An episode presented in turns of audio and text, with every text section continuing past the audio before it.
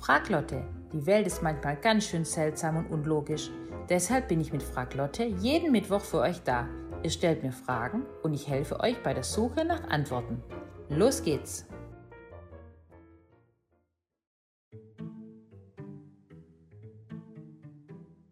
Heute fragt Pitt, neun Jahre aus Wien.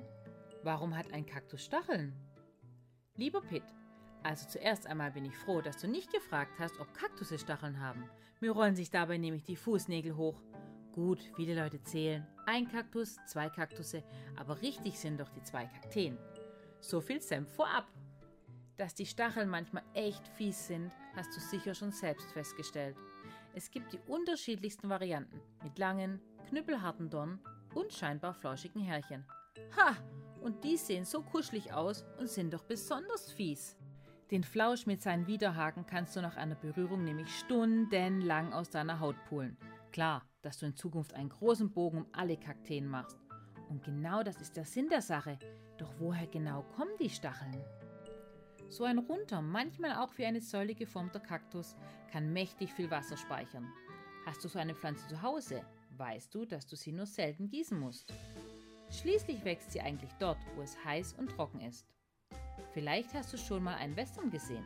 Da stehen in der Wüste überall Riesenkakteen herum, die so groß wie die um sich schießenden Cowboys sind.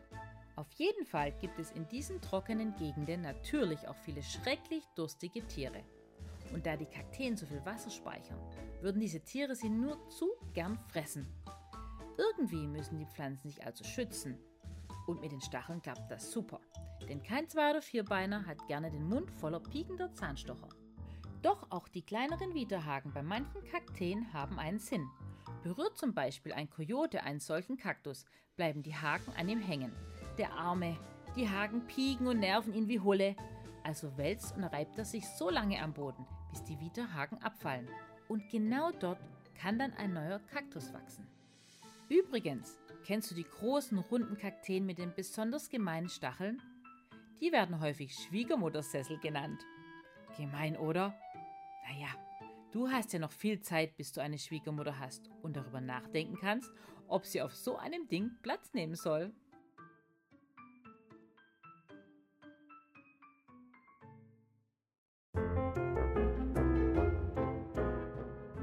Ich hoffe, ich konnte dir ein kleines bisschen weiterhelfen. Hast du noch andere Fragen? Dann kannst du sie mir gerne schicken. Bis zum nächsten Mittwoch, deine Lotte.